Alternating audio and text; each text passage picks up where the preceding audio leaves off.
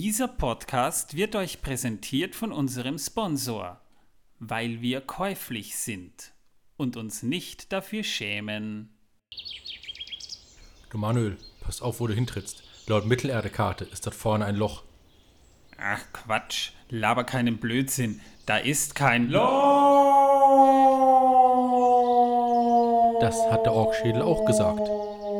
Mittelerde-Karten. Immer aufpassen, wo man hintritt.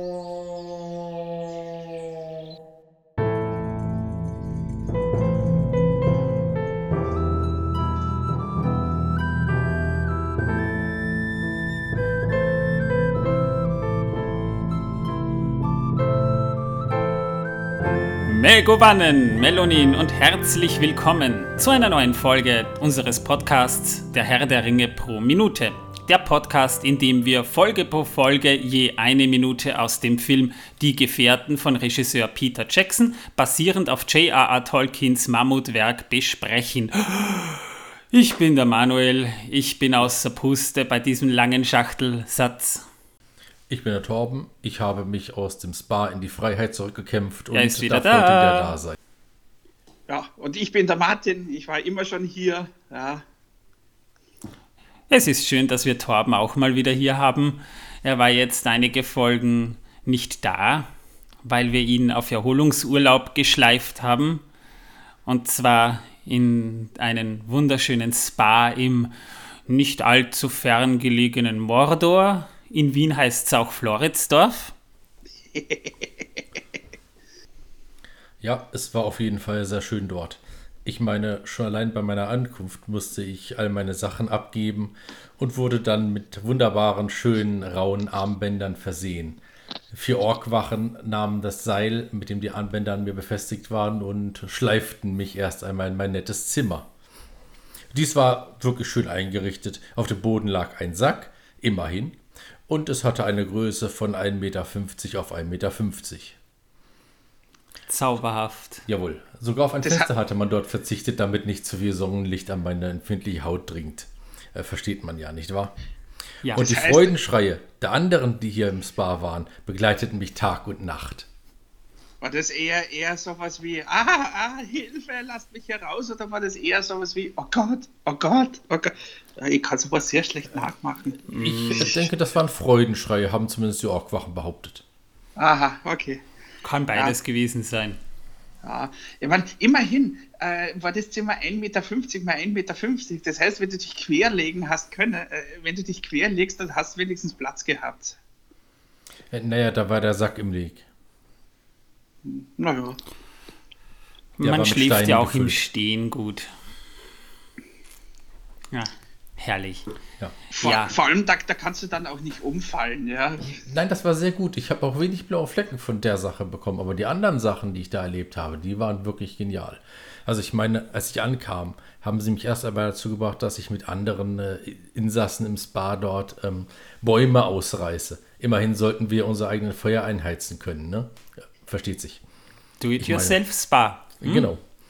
Und danach haben sie mich in Ork-Exkrementen gebadet für eine zartere und weichere Haut. Das Es sieht so- man dir an. Man Danke. riecht sogar noch. Danke. Ja, es hat ziemlich äh, äh, gerochen, aber äh, seitdem äh, fliegen die Fliegen auf mich und äh, das ist schon irgendwie ja sehr interessant. Wir sehen dich immerhin schon vom Weiten kommen, Torben. Ja, ja. an den, praktisch. Den Fliegen schwärmen. Ja, Ja. Ja, und äh, danach äh, hat mich dann immer nach der Arbeit ein äh, Ballrock ordentlich durchgenudelt. Eine sehr interessante und teilweise sehr knackende Erfahrung. Hast du für ihn nach der Seife suchen müssen? Äh, Nein, nein, er kam mit einem Nudelholz, einem übergroßen. Das sah eher aus wie Ah, ein okay. Baumstamm und hat dann auf mir rumgenudelt. Ah, Und er meinte immer, Teig machen gut. Teig machen gut. Ich weiß nicht, warum er das gesagt hat, denn ich glaube nicht, dass er backen kann, aber man weiß ja nicht. er ist heißblütig. Ja. Bei dem wird man geröstet in der Nähe. Und das Essen war sehr interessant. Ich meine, äh, es gab jeden Tag ein sehr delikates und reichhaltiges Mahl. Bestand aus einer Suppe, die aus alten, ausgeknochten äh, Zwergenknochen bestand, die sie aus irgendeiner komischen Zwergenmine geholt hatten. Teilweise noch mit Spinnenweben. Aber naja, wer beschwert sich denn schon über solche Kleinigkeiten? Wir wollten ja nur das Beste für dich. Natürlich. Wir haben, wir haben schon das Richtige ausgesucht für dich. Ja, dann gab es ein wirklich äh, zur Hauptspeise ein famoses äh, gehacktes Steak aus Elfenohren ähm, mm. mit einem Hauch von, ja, ich war mir nicht sicher, aber ich glaube, es waren Elfenhaare da drin. Ich musste mir dauernd aus den Zähnen ziehen. Oh. Sie meinten, das ist äh, gut äh, für äh, die Zähne und äh, bekämpft den Zahnstein. Wobei ich sagen muss, die ähm, Ork-Ärzte dort vor Ort ähm, hatten selber ziemlich viel Zahnstein, von daher glaubte ich das nicht so wirklich dran. Ja, also falls ihr jemanden kennt, der auch dringend mal Urlaub nötig hat, wendet euch an mich. Ich gebe euch die Adressdaten weiter. Ich bekomme dafür nämlich natürlich dann auch Prozente. Damit kann ich dann diesen Podcast finanzieren. Deswegen haben wir ja auch Torben dorthin geschleift, äh, schleifen lassen. Man muss fair sein. Ja. Mhm. Und also ich muss sagen, so im Nachhinein fühle ich mich wirklich sehr gut und absolut erholt. Ich sehe hinter mir niemanden mehr. Weder Zwerge, noch Orks, noch Trolle, weder noch Elfen, noch sonst irgendetwas. Und der Kleiderständer ist auch verschwunden. Ja, er sieht manchmal nicht mal mehr die Wand. Deswegen läuft er dann regelmäßig dagegen. Trotzdem muss ich sagen, ich fühle mich seit einigen Tagen beobachtet und verfolgt. Immer wenn ich mich umdrehe, ist da auf dem Boden irgendetwas Schwarzes, das grobe menschliche Formen hat. Ich weiß nur nicht so genau, was das ist. Wahrscheinlich im Sonnenlicht sehr ausgeprägt, ha? Ja, ja. Auf jeden Fall. Oder wenn man von einer Lampe angeleuchtet wird. Was für ein Schicksal. Ich glaube, wir müssen ihn irgendwann nochmal dahin zurückschicken, schleifen lassen. Aber dann nur mit Premium-Paket. Natürlich. Und da wirst du dann, da wirst du dann mit so einem Flugsaurier-Dings hingeflogen und direkt drüber abgeworfen. Aus 3000 Metern Höhe. Ja, genau, direkt über dem Schlot vom Schicksalsberg. Ja, ja. ja voll. Und ja. mit einem Auffangseil bestehend aus äh, Hecken, Dornen. Also nur das Beste. Ihr seid so gut zu mir. Ich bin ja. wirklich froh, dass ich euch habe. Voll das Abenteuer, Mann. Wir meinen es ja nur gut mit ihm. So, falls ihr euch fragt, bei welchem Podcast ihr jetzt hier gelandet seid, es geht hier grundsätzlich immer noch um den Herrn der Ringe. Mit anderen Worten, wir haben in der letzten Folge ja schon besprochen, dass Fanfiction mit blauen oder grauen Zauberern nicht die beste Idee ist, um eine Autorenkarriere zu starten, außer ihr wollt kleine, schlüpfrige Romane veröffentlichen. Hat bei Twilight wunderbar funktioniert. Falls also, ihr jetzt euch fragt, um was es da genau ging, hört es euch an. Also grüne Kartoffeln sind auch nicht gut, habe ich mitbekommen. Hm, vor allem nicht, wenn sie in der Nacht leuchten. Wir sind inzwischen bei Minute 13 angelangt. Und Gandalf und Frodo sitzen immer noch am Karren und unterhalten sich. Frodo hat Gandalf erörtert, dass Bilbo zu seiner Geburtstagsfeier das halbe Auenland eingeladen hat und der Rest kommt sowieso. Ja, und dann sehen wir wieder ein paar Landschaftsaufnahmen aus dem Auenland. Hobbits, die ein Feld bestellen, bestehend aus Sonnenblumen, dann sehen wir Gandalf und Frodo über eine Brücke mit ihrem Karren fahren und Bilbo erzählt im Hintergrund. Und so geht das Leben im Auenland weiter, ziemlich genauso wie im vergangenen Zeitalter. Es herrscht das übliche Kommen und Gehen und Veränderungen finden nur langsam statt. In der Kinofassung ist das übrigens keine Off-Stimme von Bilbo, sondern das sagt Gandalf. Bilbo erzählt weiter, wenn überhaupt, denn im Auenland schätzt man Dinge, die von Dauer sind. Sie werden von einer Generation zur Generation weitergegeben. In der Zwischenzeit sehen wir wieder Hobbits in ihrem Alltagsleben, schöne Aufnahmen von Auenland. Und Bilbo, der sagt, schon immer hat ein Beutlin hier unter dem Berg gelebt, in Beutelsend. Und so wird es auch bleiben. Dann sehen wir kurz Bilbo, wie er von seinen Schriftstücken aufschaut und seufzt. Dann sagt Frodo, um die Wahrheit zu sagen, Bilbo verhält sich merkwürdig in letzter Zeit. Ja, ähm, und von Generation zu Generation bei den Hobbits weitergegeben wird wohl auch das Lesen, denn scheinbar können da wirklich alle Hobbits lesen. Da kommen wir gleich noch dazu, keine Sorge. Jedenfalls sagt dann Frodo, als wir wieder bei Karren sind, Bilbo verhält sich merkwürdig in letzter Zeit. Stundenlang brütet er über alten Landkarten, wenn er glaubt, dass ich nicht hinsehe. Und da sehen wir dann eben Bilbo, wie er seine Landkarte nimmt und er beginnt irgendetwas in seiner Tasche zu suchen und er wird nervös. Ja, und damit endet die 13. Minute des Films. Und da haben wir doch schon einige interessante Informationen wieder drin. Ich weiß, das sage ich bei fast jeder Folge, aber wir haben ja auch immer mal wieder etwas zum Labern. Und gleich eine Korrektur.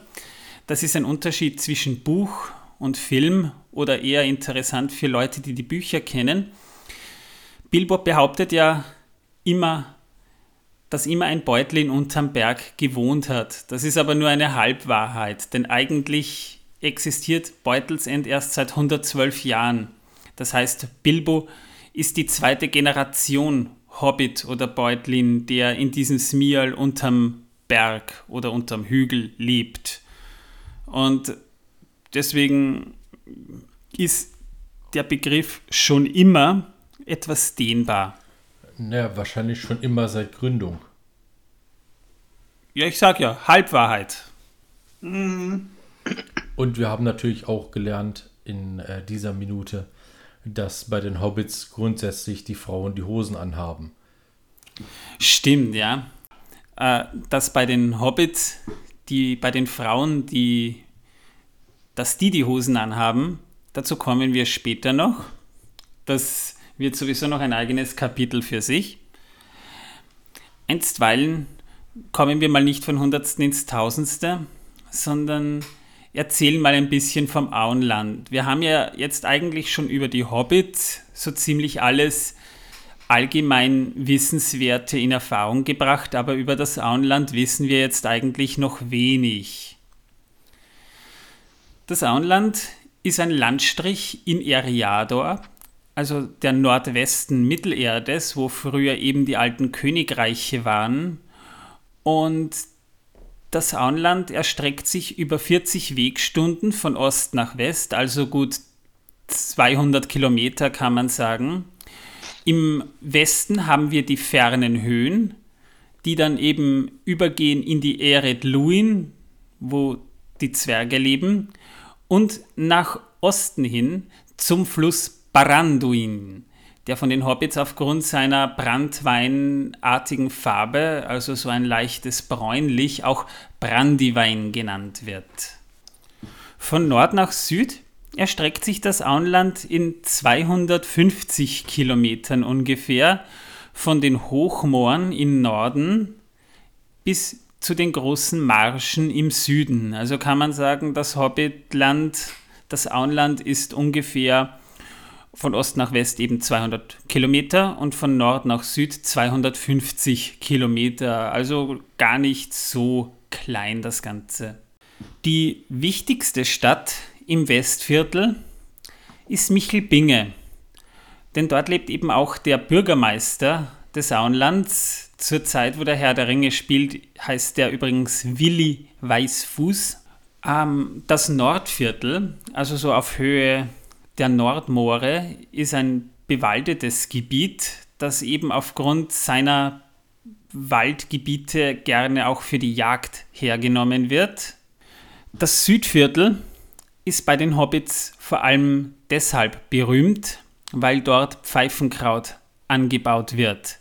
Insbesondere vom alten Tobi, aber eben auch das sogenannte Langgrundblatt, es gibt mehrere Sorten, die bei den Hobbits wahnsinnig beliebt sind und eben allesamt im Südviertel angebaut werden. Das Ostviertel, das an das Bockland und an den alten Wald angrenzt, ist berühmt für seine Pilze Und dort spielt sich dann auch das Kapitel 4 des Buches dann zu, geradewegs zu den Pilzen. Das ist jetzt ein bisschen Foreshadowing, aber gerade dieses Viertel ist eben für die Pilze, die die Hobbits gerne verzehren, sehr berühmt. Also ein nominell zum Auenland gehörender Teil. Das heißt, er gehört nicht wirklich dazu, aber auch nicht wirklich nicht. Das ist das Bockland. Also so ein bisschen eine Art Freistaat, könnte man sagen. Das Bayern des Auenlandes. Und im Bockland herrscht oder, oder das verwaltet die Familie Brandibock. Die haben dort eben auch das Brandischloss oder das Brandigut, wie es in einer neueren Übersetzung auch von Karu heißt. Und in diesem sogenannten Brandigut, das ist ein riesiger Smiel, der in einen Hügel hineingebaut wohnt, eine, eine Schar von Generationen dort. Also dort wohnen hunderte Hobbits, die eben zum selben Familienstammbaum gehören.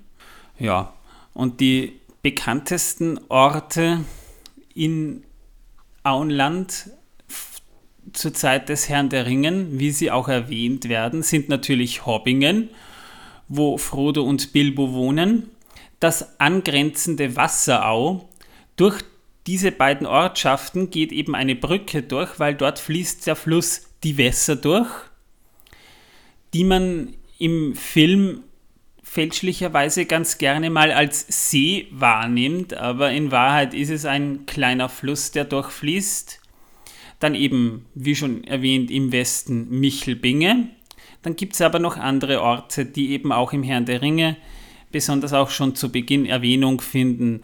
Äh, Waldhof, Stock, Froschmorstetten und andere, die mir jetzt ad hoc nicht einfallen. Andere, die so auf den Landkarten zu finden sind und vor allem später im Buch noch Erwähnung finden werden, sind einige Orte im Nordviertel. Wegscheid zum Beispiel. Das Auenland hat ein eher mildes und feuchtes Klima, so ein bisschen eben vergleichbar mit England, wobei als Hobbymeteorologe würde ich mich davor hüten, das unbedingt mit England zu vergleichen, denn England befindet sich auf einer Insel und wir haben da Kontinentalklima. Aber auf alle Fälle ist es, nehmen wir es mal so hin, feucht und mild, das heißt keine allzu kalten, bitteren Winter, keine allzu heißen, trockenen Sommer, was für die Landwirtschaft bei den Hobbits, die ja viel verzehren, natürlich ideal ist. Das heißt, die haben dort eigentlich keine Hungersnöte oder irgendwas ähnliches in einem großen Ausmaß erlebt, weshalb Hobbits im Auenland wirklich ideal, also Idealbedingungen haben und deshalb friedlich dort miteinander leben können. Von Michelbinge aus und dann auch über Hobbingen bis eben zur Brandyweinbrücke läuft die große Oststraße, die von den Ered Luin weiterläuft, quer durch Iriador bis hin nach Bruchtal. Eine Straße, die vor allem die Zwerge für ihren Handel ganz gerne verwenden, weshalb immer wieder auch Zwerge durch das Auenland ziehen. Das heißt, Zwerge sind dort keine allzu große Seltenheit. Man pflegt auch Handelsbeziehungen zueinander, aber ansonsten geht man sich weitestgehend aus dem Weg, obwohl man auch unter beiden Völkern gewisse Gemeinsamkeiten findet. Aber größere Städte gibt es nicht. Das heißt, es gibt kleine Ortschaften, mal ein bisschen größer, mal ein bisschen kleiner, aber es sind eher Siedlungen, aber wirkliche Ballungszentren gibt es nicht. Außer vielleicht Michelbinge, die ja auch ein eigenes Museum haben. Dort leben vielleicht ein paar hundert Familien, aber mehr nicht. Also ist vergleichbar mit größeren Dörfern, aber mehr ist dort wirklich nicht. Dafür liegen aber die Ortschaften nie weit auseinander.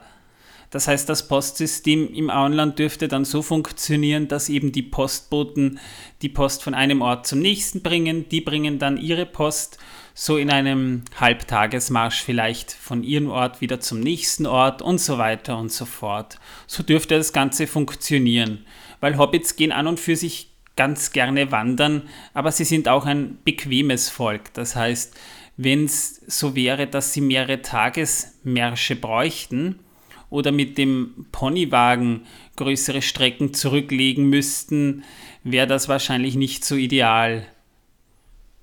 Zum Beginn des Herrn der Ringe haben wir also das Jahr 1400 nach Auenland-Zeitrechnung.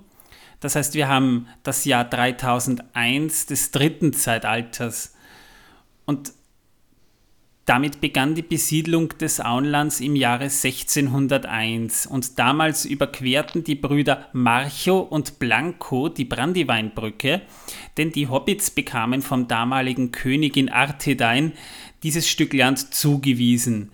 Sie hatten zwar Autonomie, sie durften es selbst verwalten, aber die Könige des nördlichen Königreichs oder was eben davon übrig blieben, waren trotzdem auch die Könige der Hobbits. Im Jahr 1630 des dritten Zeitalters kamen dann noch die Starren hinzu, die von Dunland ebenfalls in Richtung Eriador gewandert sind und damit haben sich dann eben alle drei Hobbitstämme im Auenland angesiedelt. Aber das nördliche Königreich verging, irgendwann wurden die Hobbits von niemandem mehr regiert, aber die Hobbits blieben. Deswegen wurde im Jahr 1979 des dritten Zeitalters Booker aus dem Bruch zum ersten Teil des Auenlandes ernannt und seitdem regierten die Hobbits nur noch sich selbst. Um 1340 wird Isumbras I.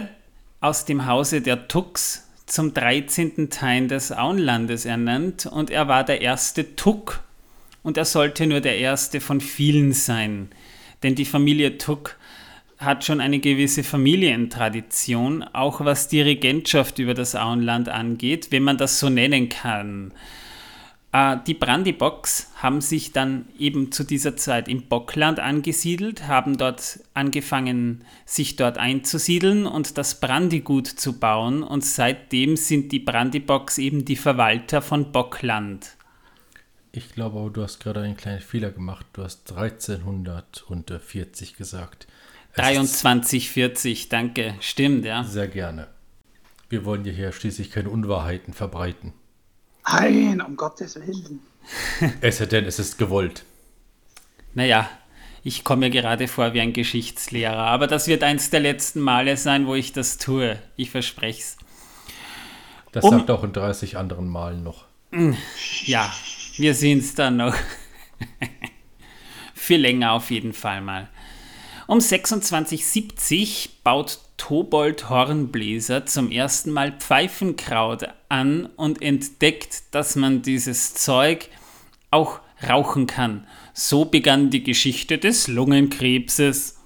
Um 2747 herum besiegt Bandobras Tuk eine Bande Orks im Nordviertel. Er war einer der größten Hobbits, die je gelebt haben und wird dort als Nationalheld verehrt, denn er hat dem Orkhäuptling den Kopf abgeschlagen und der Kopf ist 100 Meter weit geflogen und in ein Kaninchenloch geflogen. So wurde auch das Golfspiel erfunden. Das man auch heute noch praktiziert. Nur eben mit Bällen. Statt mit Orkköpfen. Gut, ich weiß jetzt nicht, wie war das bei dir beim Spa? Naja, ähm, ich bin mir nicht sicher. Wir haben so unförmige Kugeln bekommen dafür. Die waren schon ziemlich groß, also hätten Kopf sein können. Aber sie waren so unförmig und so verbeult, dass ich das nicht wirklich sagen kann. Im Jahr 2911 gab es dann eben den grausamen Winter. Da ist der Brandywein zugefroren und weiße Wölfe aus dem Norden konnten ins Auenland vordringen. Das war das letzte große Ereignis, an das man sich vielleicht teilweise im Auenland noch erinnern kann. Bilbo war zu dieser Zeit noch relativ jung, der kann sich noch erinnern. Die ältesten Hobbits vielleicht auch noch und es steht natürlich in den Annalen der Geschichte der Hobbits drinnen. Wird auch im Herrn der Ringe immer wieder mal erwähnt.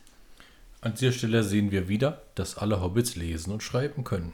Ist übrigens eine interessante Geschichte, warum das Land Auenland im Deutschen heißt, wo es im englischen Original ja eigentlich The Shire heißt. Kennt ihr die Geschichte? Ich werte das mal als ein Nein. Also ich weiß nicht, ob unsere Zuhörer antworten. Ich höre sie nicht. Wenn ihr antwortet, redet bitte lauter mit uns. Ja, schreit Aber, ruhig. Ja, ja, wenn sie zum Schreien anfangen, könnte es vielleicht sein, dass sie mit uns unzufrieden sind. Ja. Also mhm. schickt uns lieber Fanpost, wenn, wenn ihr wollt. Ja, kleiner Hinweis, wir würden uns auch auf Rezessionen bei Apple Podcasts über uns mal wirklich wahnsinnig freuen. Wir hätten schon gerne auch ein bisschen Feedback von euch. Wir freuen uns immer über Feedback.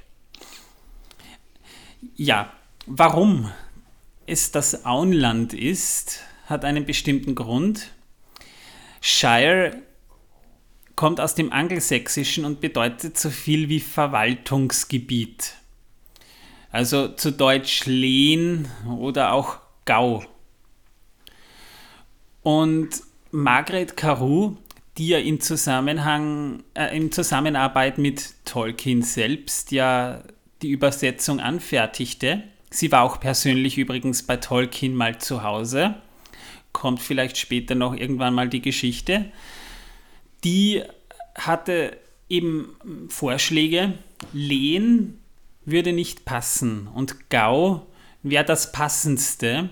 Aber Tolkien hat auch eins zu bedenken gegeben, nämlich, dass dieser Begriff geschichtlich etwas an, angekleckst ist, aufgrund seiner NS-Vergangenheit, wo ja die ganzen Verwaltungsgebiete ja auch Gaue genannt wurden. Ja, und heute assoziiert man Gau ja auch mit einem Reaktorunfall. Also vielleicht nicht ideal, das Hobbitland den Gau zu nennen. Wobei radioaktiv verstrahlte, zwergwüchsige Menschen, das schreit nach einer Parodie. Wenn sie dann noch nachts grün leuchten, bestimmt. Mhm. Ja, und, und links und rechts drei Ohrli haben. Ja. Also hat Margaret Carew mit Tolkiens Unterstützung schließlich den Entschluss gefasst, wir nennen The Shire das Auenland, weshalb es eben von seiner Grundbedeutung her doch ein bisschen eine andere ist. Ist aber ein nachvollziehbarer Gedanke. Außerdem assoziiert man ja eine Au auch mit einem friedlichen Ort. Und das ist das Auenland ja äh, definitiv. Wenn nicht gerade Orkschädel in Kaninchenbau gehauen werden. Ich meine, die armen Kaninchen. Ja, ich meine, die Landschaft vom Auenland erinnert schon ziemlich an England. Auch so ein bisschen an, an Wales mit seinen grünen Hügeln, aber auch das Mittelenglische gibt einige Landschaften in England, äh, die durchaus als Auenland durchgehen könnten. Ich meine, ich wurde zum Beispiel auch in einer Gegend geboren, einer sehr bewaldeten Gegend, teilweise auch sehr hügelig, die einen ein bisschen an das Auenland erinnern könnte.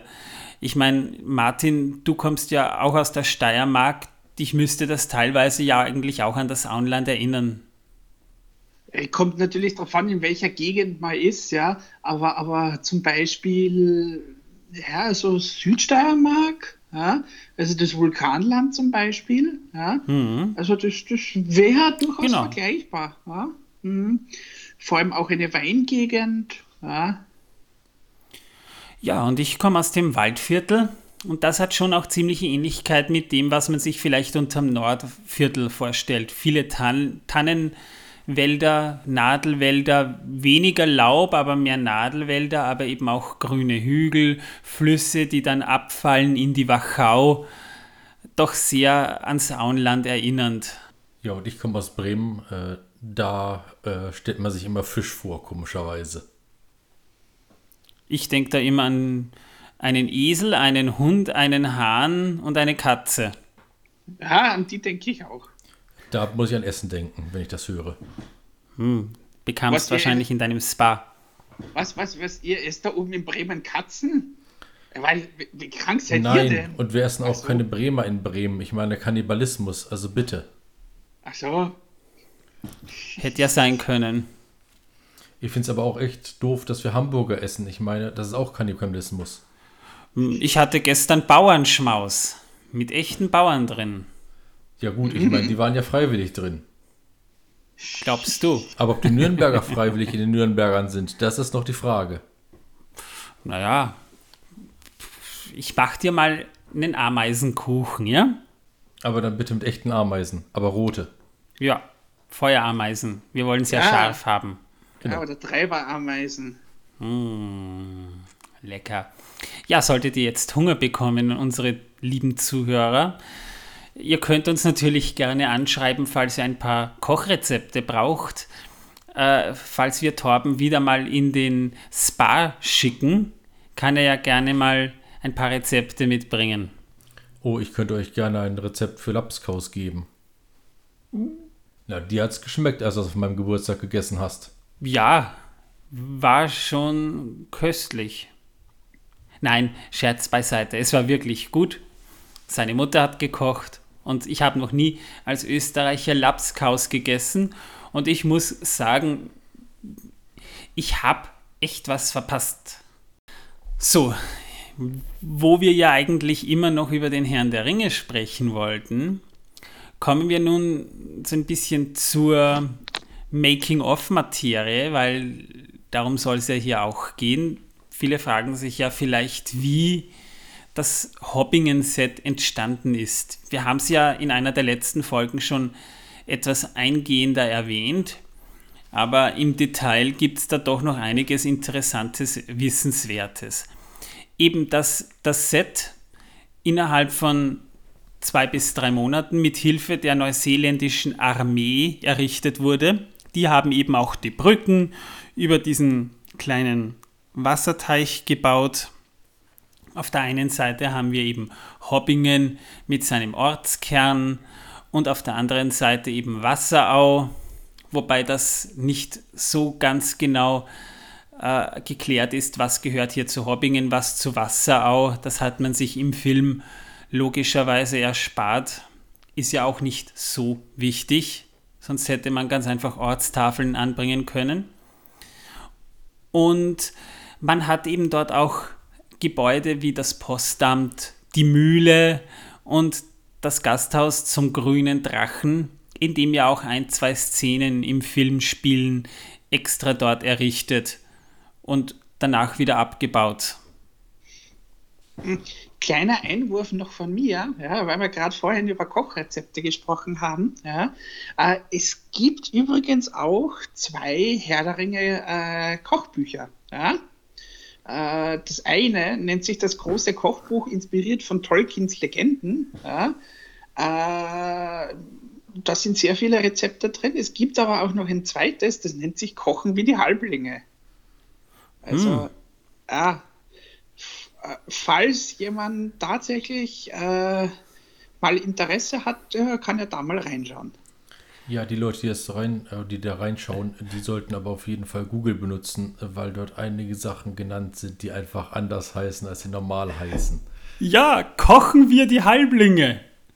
Hoppala. Freudscher Verhörer. Ja, wie der Trollbraten statt der Rollbraten. Kennen wir alle schon. Na, ja, ja. über die Essgewohnheiten der Hobbits sprechen wir zu einem anderen Zeitpunkt ja auch noch ein bisschen. Gibt ja auch eine nette Szene im Herrn der Ringe, wo deutlich hervorgeht, wie verfressen Hobbits eigentlich sind. Und das müssen ja eigentlich wirklich Stoffwechselmaschinen sein. Ich meine, jetzt stellt euch mal vor, ein Hobbit frisst den ganzen Tag. Wie lange verbringt er eigentlich auf dem Klo? Der kommt ja zu nichts mehr. Ja, äh, wahrscheinlich gar nicht, denn im Film haben wir davon nichts mitbekommen. Stimmt. Aber- ich habe Vielleicht, Wenn wir schon vielleicht davon lassen sie reden. auch einfach nur laufen. Nein. Na, aber wenn wir schon davon reden, ich meine, äh, ich will nicht wissen, was ein Ork alles so in sich reinstopft am lieben langen Tag. Und ein Ork-Kochbuch will ich auch nie in die Hände bekommen. Naja, der ein oder andere Hobbit-Köttel müsste uns dann eigentlich am Bild schon begegnet sein. Gut. Fan-Theorie. Vielleicht schreibt noch jemand eine Fanfiction dazu. Fifty Shades of Brown. Ah, nee, danke. Ich glaube, die Folge be bekommt wieder ein 18er-Siegel. Ich glaube, wir sind heute sehr fäkal äh, äh, äh, hier ähm, ja, angehaucht. Fragen, die man sich stellen muss. Es ist was ganz Natürliches, Leute. Wir machen das doch alle nur im Namen der Wissenschaft. Ja. Jawohl, ich werde euch nächstes Mal einen Monolog über meinen letzten Abgang auf dem Klo halten. Zweieinhalb Stunden. Wir können das dann eh rausschneiden. Das nö, nö, das, das übertragen wir live im Internet als Kunstlesung. Zum Glück spreche ich immer frei und lese nicht, denn wenn ich vorlese, ist das echt äh, grausam für alle Beteiligten. Nö, es doch. gibt doch diese Kunsthörspiele. Das heißt, wir lassen Torben seinen zweieinhalbstündigen Monolog sprechen und ich schneide dann immer so videoverfälschte Aufnahmen von Klospülungen rein. Ah ja. Ich verstehe. Das geht dann als Kunst durch. Mhm. Ja. Könnten wir Geld damit machen. Ich meine, Charlotte Roach hat ja auch einen Roman namens Feuchtgebiete geschrieben. Wurde sogar verfilmt. Ja, nämlich nicht nur einen, da gab es nämlich einen zweiten auch noch. Ja, na schau. Und ich glaube, der wurde auch verfilmt. Bin mir aber nicht sicher. Schussgebiete, ja. Ja. War aber nicht so ein Skandalroman, wenn man davon sprechen kann. Ich verstehe sowieso nicht, warum so etwas zum Skandal wird. Ich meine, das ist doch völlig normal. Tja, dann kannst du ja wirklich zweieinhalb Stunden davon sprechen. Habt ihr euch mal draußen umgeschaut und habt die ganzen öffentlichen Toiletten gesehen? Also, wer das tut, wisst ihr, warum ich immer Desinfektionsmittel auch schon vor Corona dabei hatte und äh, jede Menge Tücher in meinem Rucksack sind. So, wir haben jetzt ungefähr 10% des Podcasts im Prinzip nur über Fäkalien gesprochen, wenn auch nur indirekt. Zum Glück nicht über Kartoffeln. Lassen wir es. Ja, wird sicher auch noch kommen. Ich habe ja auch noch Notizen zur Geschichte. Äh, Gerade im Auenland gibt es nämlich auch veröffentlichtes Material. Man hat ja nicht nur die Storyboards für die Geschichte gezeichnet. Das heißt, es war jetzt nicht nur ein Zeichner da, der die Storyboards gezeichnet hat, sondern diese Szenen wurden dann auch noch mit, wenn auch simpler Computergrafik nachgestellt, sodass man dann als, als Kamerateam zum Beispiel wusste, wie diese Szene von welchem Winkel aus am besten gedreht wird. Das heißt, es gibt den kompletten Film als minimalistisches Computer-CGI-Version irgendwo auf einem Rechner von Weta Digital auch noch. Das ist dann so was ähnliches, wie es jetzt nämlich gerade groß in, im Kommen ist, ja? Ähm, wie es jetzt zum Beispiel bei der Disney-Serie The Mandalorian zum Beispiel auch gemacht wird. Ja? Ähm, Dort werden nämlich die Sets gar nicht mehr aufgebaut, ja, zum Beispiel, sondern äh, da werden halt die, die, die äh, so, so riesige Leinwände, kann man sagen, aufgebaut. Ja, LED-Wände, ja. Ja, genau, auf die dann quasi äh, die, die, die, die Sets dann projiziert werden, ja, äh, so dass man quasi dann nicht mehr vor einem Greenscreen drehen muss, sondern auch direkt äh, am Set dann schon weiß, ja, äh, was dann später halt dann tatsächlich noch im Computer äh, nachgemacht wird. Ja, und das ist das auch für die Schauspieler. Schon, ja. ja, das ist dann für die Schauspieler auch sehr angenehm, ja, weil dann sie quasi sich besser reinversetzen können. Ja. Es wird auch billiger dadurch.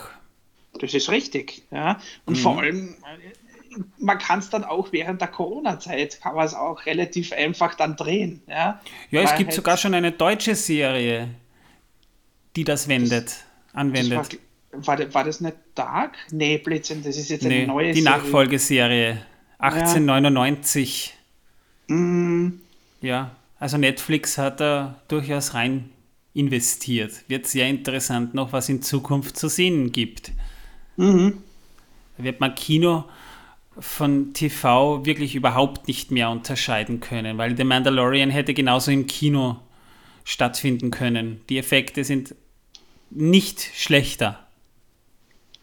Äh, man hat es dann eigentlich auch schon bei den letzten naja, man hat, ja, bei den letzten drei Staffeln Game of Thrones hat man es besonders gut sehen können, ja, äh, aber auch bei, bei den vorigen Staffeln immer wieder mal, ja, äh, dass das quasi, wenn das Budget da ist, ja, äh, dass man da durchaus äh, Sachen äh, zaubern kann, die dem Kino ebenbürtig sind. Ja. ja. Ich meine, die erste mhm. Staffel der Herr der Ringe-Serie von Amazon kostet 450 Millionen Dollar. Also da werden wir auf jeden Fall was zu sehen kriegen. Ja. Oder auch nicht, weil es völlige Geldverschwendung war. Man wird sehen. Das sehen wir dann. Warten wir ab. Ich meine, man hat ja nicht alles CGI gemacht, sondern man hat auch beim Herrn der Ringe noch mit, visuell, mit visuellen Tricks gearbeitet. Beispielsweise der, die Eiche, die oberhalb von Beutels entwächst. Das Problem war, die würde physikalisch so nicht stehen bleiben, wie man sich das vorstellt oder wie es die Skizzen von John Howe hergegeben haben. Es wäre schon möglich, aber das Problem wäre ein anderes gewesen. Nämlich die Blätter, die würden nach und nach nach unten wachsen und die würden ja dann früher oder später abfallen. Und da wäre ein spezielles Team am Set immer dafür zuständig gewesen, den unter den Blättern sich anstauenden Dreck, Blütenstaub, Honigtau, Insekten und so weiter wegzuräumen. Das bringt nichts. Jetzt hat man einen Baum umgepflanzt von einer Stelle auf die andere, hat die Äste abgetrennt hat dort künstliche Äste angebracht mit künstlichen Blättern. Und da waren zehn Mitarbeiter sechs Wochen lang damit beschäftigt, diesen Baum mit 250.000 künstlichen Blättern zu behängen. Das muss man sich mal vorstellen. Vor allem das Ganze muss ja auch noch natürlich aussehen. Ja, ja der Rest war eh naturbepflanzt. Mm, und mm. damit das nicht hässlich aussieht, sondern hübsch aussieht, hat und dass die Naturpflanzen, die ja ein Jahr dort wachsen mussten, haben wir ja schon darüber gesprochen, hat mm. man mhm. sich eben dafür entschlossen, die Blätter durch künstliche Blätter auszutauschen. Ja, und damit wären wir in dieser Folge eigentlich schon durch. Soweit jedenfalls mal haben wir diese Minute besprochen. War ja auch wieder einiges an Information dabei. Bitte spendet für Torben, dass wir ihm den nächsten Spa-Aufenthalt genehmigen können. Zum Wohl. Äh, danke, danke, danke.